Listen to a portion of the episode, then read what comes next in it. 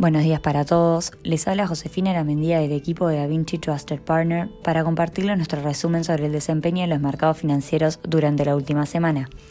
La semana pasada, los mercados accionarios continuaron con el comportamiento negativo y la volatilidad que caracteriza estos últimos meses. Fue una semana marcada por la acción del precio de compra-descenso, venta-repunte.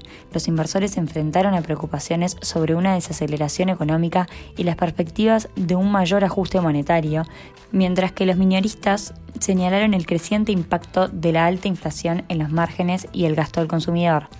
Ante este escenario, la Fed reafirmó que llevarán a cabo una política monetaria más agresiva, pero persisten las dudas sobre si el organismo será capaz de ajustar la política monetaria y frenar la inflación sin generar una recesión, dado que Jerome Powell declaró que la entidad monetaria estaría dispuesta a elevar las tasas de referencia por sobre su nivel neutral en caso de ser necesario.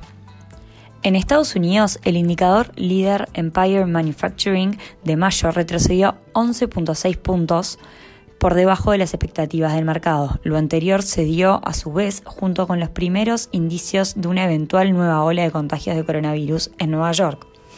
La inflación en la zona de euro se estancó en un nivel récord, con lo que los rendimientos de la mayoría de los bonos europeos suban a medida que los operadores aumentan las apuestas sobre el endurecimiento del Banco Central Europeo.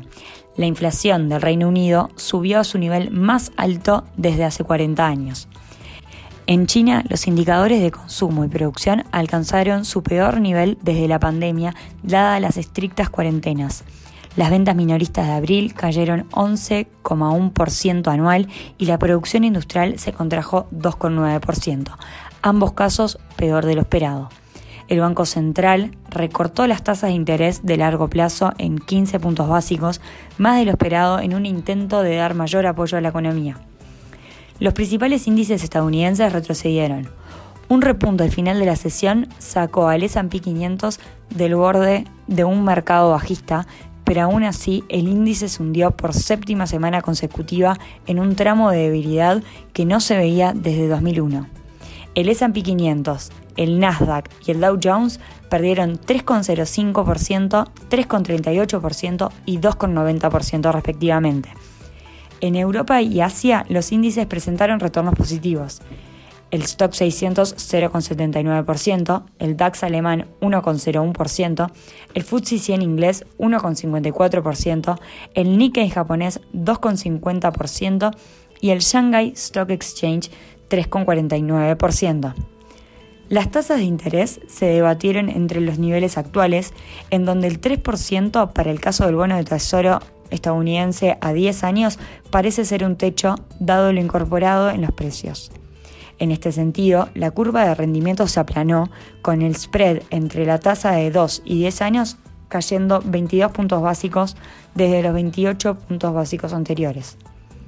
En el caso de los commodities, el precio del barril de petróleo avanzó cerca de 2,48% debido a la información entregada por la Agencia de Información Energética que evidencia una caída inesperada en los inventarios de petróleo de Estados Unidos, acompañado por el descenso de las existencias de gasolina antes de la temporada clave donde la demanda alcanza su máximo estacional.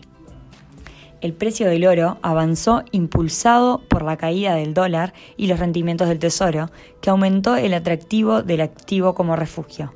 Para su cierre, el oro se situó en los 1.846 dólares con una variación de 1,9%.